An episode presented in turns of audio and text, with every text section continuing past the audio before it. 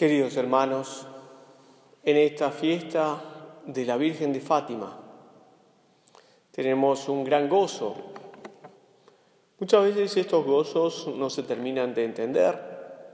Son cosas que muchas veces pueden suceder como lo que menciona San Juan Evangelista en el libro del Apocalipsis, o también lo menciona Ezequiel en las profecías, que justamente muchas veces cuando recibimos las cosas de Dios hay un momento que son muy dulces, pero también cuando uno las digiere terminan siendo amargas. ¿A qué me refiero?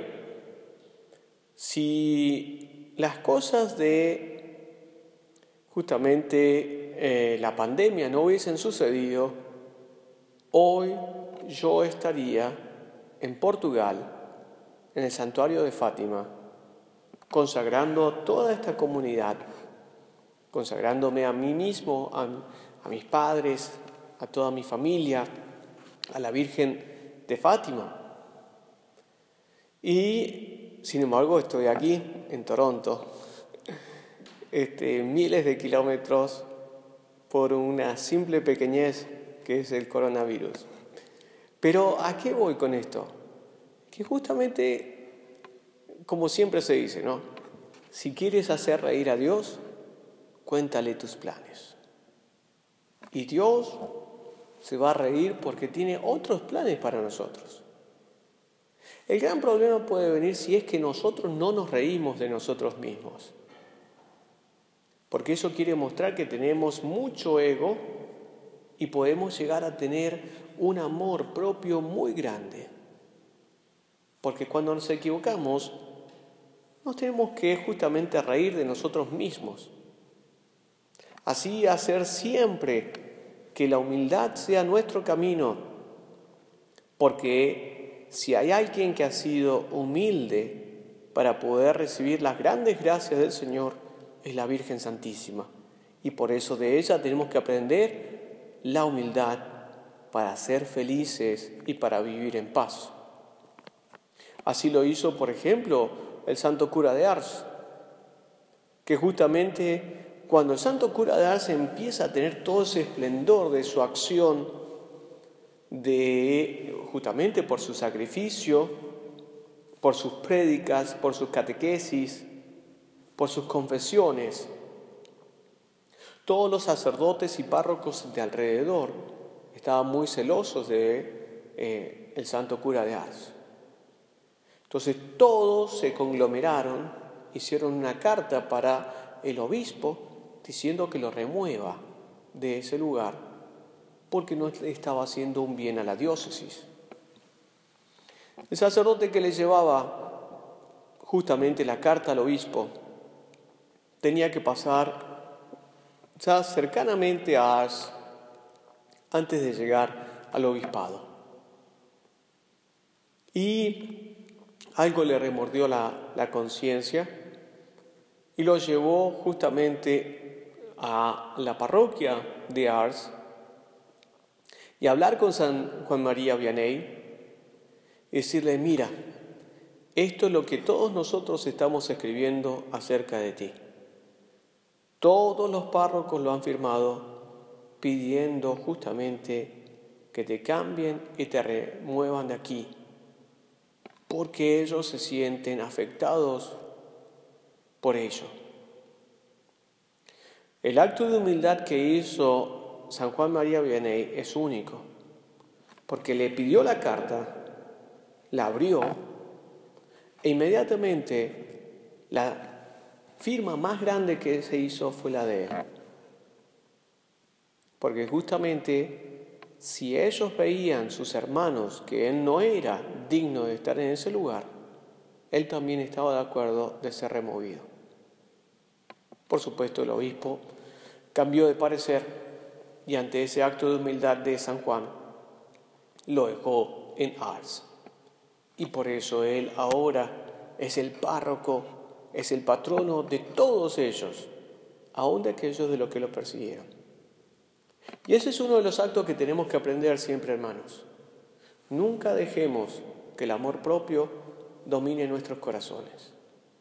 Nunca dejemos que justamente esas apetencias de egoísmo puedan llevarnos a nosotros a perder la paz, sino que justamente tengamos ese gran gozo de humildad y saber justamente alegrarnos de nuestras humillaciones, alegrarnos de que muchas cosas que el Señor providentemente nos pone en nuestro camino nos harán más grandes.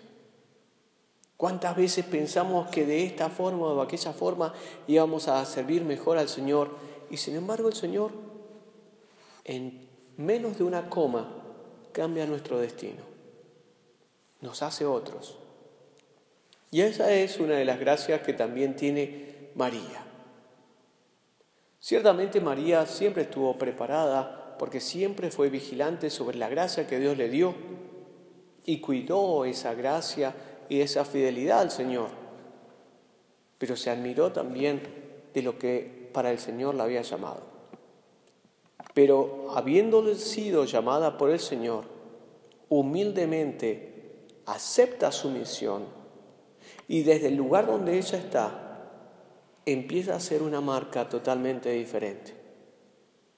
Porque ella inmediatamente cuando recibe la gracia de tener a Dios en su seno, Dios infinito está en su seno santísimo. Ella se pone al servicio del Señor. He aquí la esclava del Señor. Y esclavitud significa servicio y servicio no simplemente a Dios, sino a todos los hermanos. Entonces, mientras más cueste servir a los hermanos, más estamos cerca de Dios y más estamos cerca de ser un instrumento como la Virgen. Y eso es lo que hace María. Se pone al servicio de su prima Santa Isabel. Va, corre y sabe que aun cuando tenga esa particularidad de que su seno ahora contiene a Dios mismo, no es que todos me tienen que venir a servir a mí, sino que yo sigo sirviendo a Dios. Y esa es la diferencia que hace ahora María. María ahora está mostrando la gloria de Dios. Y esa gloria inunda todo el resto. Y lleva justamente a Santa Isabel a quedar llena del Espíritu Santo, a San Juan Bautista a estar lleno del Espíritu Santo y saltar de gozo, porque ellos se han dado cuenta que ese es el camino para cumplir la voluntad de Dios en la divina providencia. Y María va a seguir interviniendo y viniendo durante toda la historia de la humanidad a traer gracias sobre nosotros. Y así lo hizo en Fátima.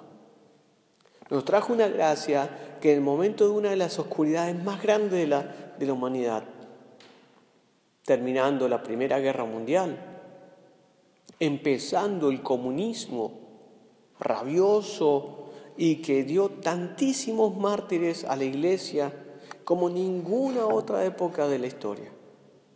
María vino y dijo, esta es la semilla que germinará y ustedes tienen que cuidarla. ¿Cómo cuidar esa gracia que la Virgen nos trae, que es Jesucristo en nosotros? Con dos cosas. Consagrándose a ella, porque de esa forma nosotros entramos en su seno maternal, somos protegidas por ella, somos protegidos por ella. Y allí recibimos la custodia de la Inmaculada. Segundo, sabiendo actuar poder bendecir a los demás. Y la mejor bendición que tenemos es rezar el Santo Rosario por todos, especialmente por los pecadores, como lo hizo pidiéndoselo a los tres pastorcitos. Recen el rosario y pidan por la conversión de los pecadores. Hay tantos que se condenan porque nadie reza por ellos. Pidamos mucho para que todas esas personas que han abandonado al Señor, gnósticos, ateos, de otras religiones, a través de nuestras oraciones, aun cuando nosotros no lo sepamos, reciban una gracia de conversión y de salvación. Por eso ahora, hermanos, juntos vamos a hacer esta oración de consagración al Inmaculado Corazón de María en la Virgen de Fátima. Santísima Virgen María, Madre de Dios, bajo el título de la Inmaculada Concepción, y unida con tu amadísimo Hijo Jesucristo, inflamada por el amor del Espíritu Santo, consagramos a ti nuestra parroquia, nuestras familias, a tu inmaculado corazón. El sagrado corazón de Jesús se desborda continuamente con amor divino, ofreciendo perdón a todos y reparación por los pecados. Tu purísimo, materno y amoroso corazón inmaculado está íntimamente ligado al suyo, de acuerdo al plan de Dios para nuestra salvación.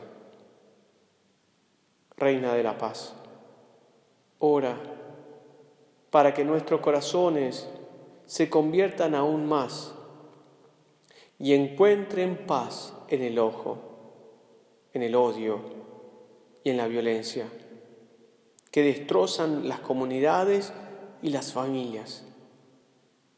Obtén paz y libertad para la iglesia y ayúdanos a superar toda división que proviene que previene la práctica de los fieles y el testimonio público de la vida cristiana. Madre dolorosa, cuyo corazón inmaculado es atravesado por el sufrimiento humano.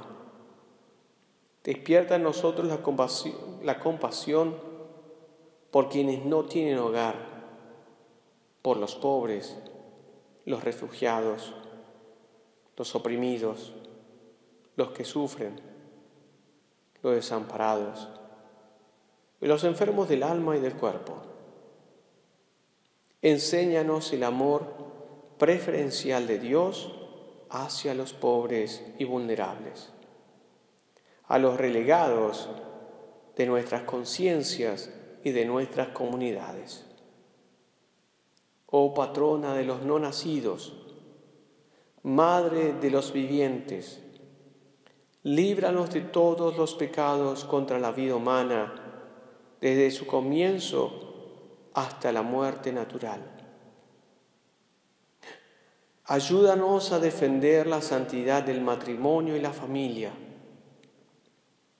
Enséñanos a preservar y nutrir la dignidad de todo ser humano como hijo de Dios.